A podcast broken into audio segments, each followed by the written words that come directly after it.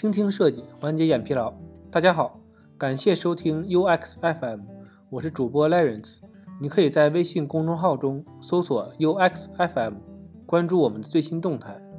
今天为大家分享一篇来自于 UI 中国的文章，运用原子设计构建企业组件库。近年来，随着 Style Guide 向 Design System 发展，越来越多的设计体系被我们所熟知，例如 ANT Design、Fashion Design 及 Metal Design 等等。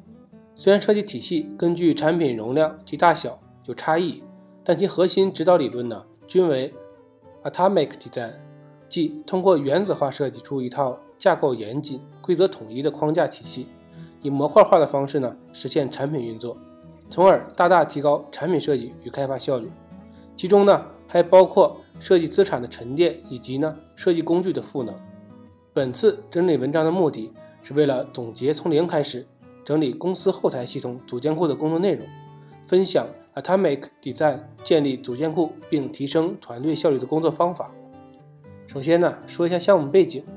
我司的后台产品啊多达十几个，且内置不同的产品皮肤供用户使用。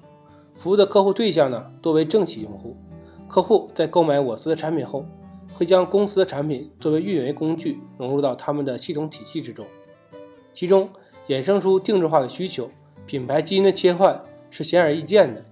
其中包括了 logo、界面颜色、字体等等界面元素的更换。为快速响应用户需求，要求企业平台具备企业级服务的能力，能够帮助开发快速完成客户需求。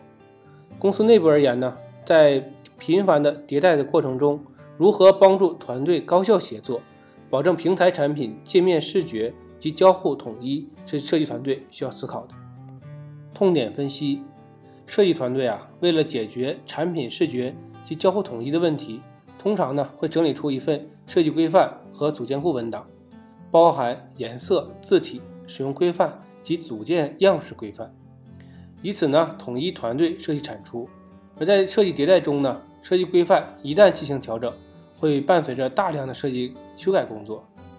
包括团队内的沟通协调与界面迭代更新，无疑呢会耗费大量的精力。界面交付中的痛点呢，包括在交付过程中，设计师呢对界面进行标注，提供界面中各元素颜色的数值、间距、交互逻辑等标注信息。交付给前端进行开发，但是尽管标注很详细，实现效果呢还是会有差距的。原因呢在于开发在写代码过程中使用的颜色值、字体大小、间距等是没有限制的，而且呢使用大量的色值也没有记忆点。其次呢还有企业的痛点，企业服务的客户有自己的品牌色系，有自己倾向的设计需求，定制化需求不仅仅涉及到颜色的修改。还可能包括卡片圆角大小、分割线粗细、正文字号大小、间距等等的修改。面对频繁的变动，常常需要设计与开发能够快速的做出响应。但是作为企业，如果依靠传统的交互方式，无疑呢会有巨大的资源消耗。那我们想一下解决方案吧。ANT Design 呢是一套服务于企业级产品的设计体系，服务的产品呢不仅量级巨大。而且呢，功能复杂。通过对 ANT Design 的平台及设计文件的研究，可以发现，ANT Design 是通过一种原子化设计方法，对界面中的元素呢进行有效的管理。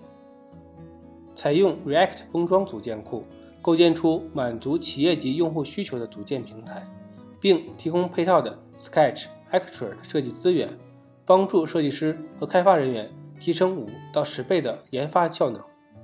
建立设计价值观、原则和模式，帮助设计师和开发人员做更好的产品设计。那么，到底什么是原子化设计理念呢？原子化设计理念呢，来自于物理世界。在物理世界中，万物啊皆由原子构成，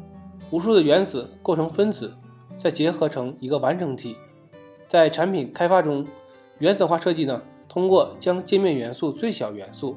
即填充、描边、字体大小。行高、圆角、间距等进行管理，实现对整个产品进行有效的控制。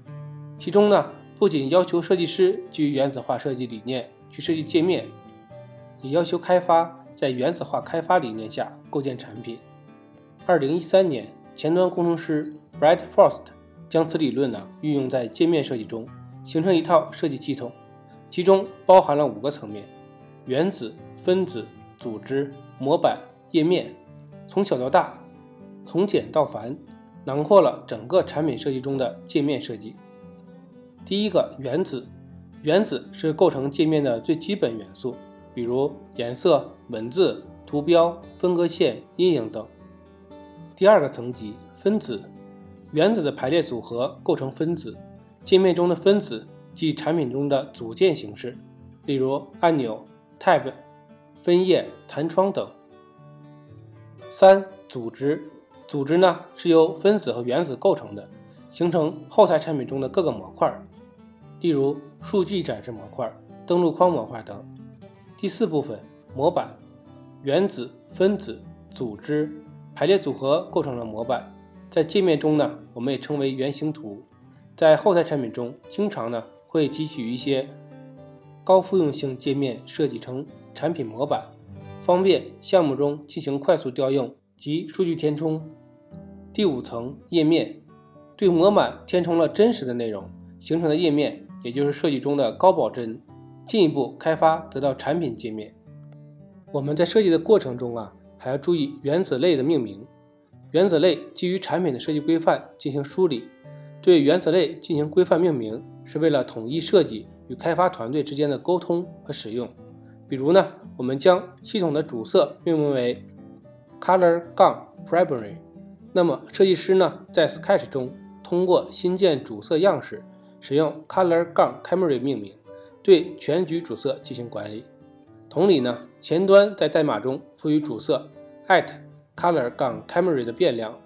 在频繁的定制化需求中，如果产品想修改主色，开发呢只要对 at color 杠 primary 进行修改，完成样式覆盖，即可完成对设计文件和产品中的主色修改。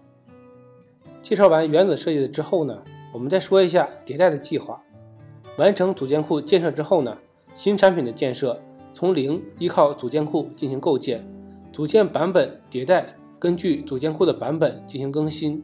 而大体量的已有产品，往往呢需要同时面临阶段性的产品需求开发及组件库统一迭代需求，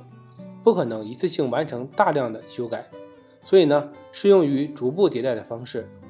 逐步迭代方式主要有五步：一呢是确定迭代组件优先级；第二呢明确组件应用范围。第三呢，明确负责人；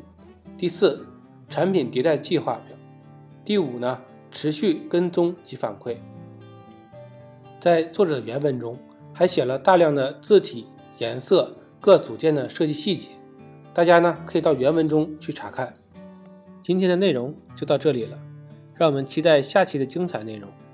你可以在播客的文稿中找到我们的联系方式，欢迎给我们投稿或者提出建议。让我们一起把节目做得更好。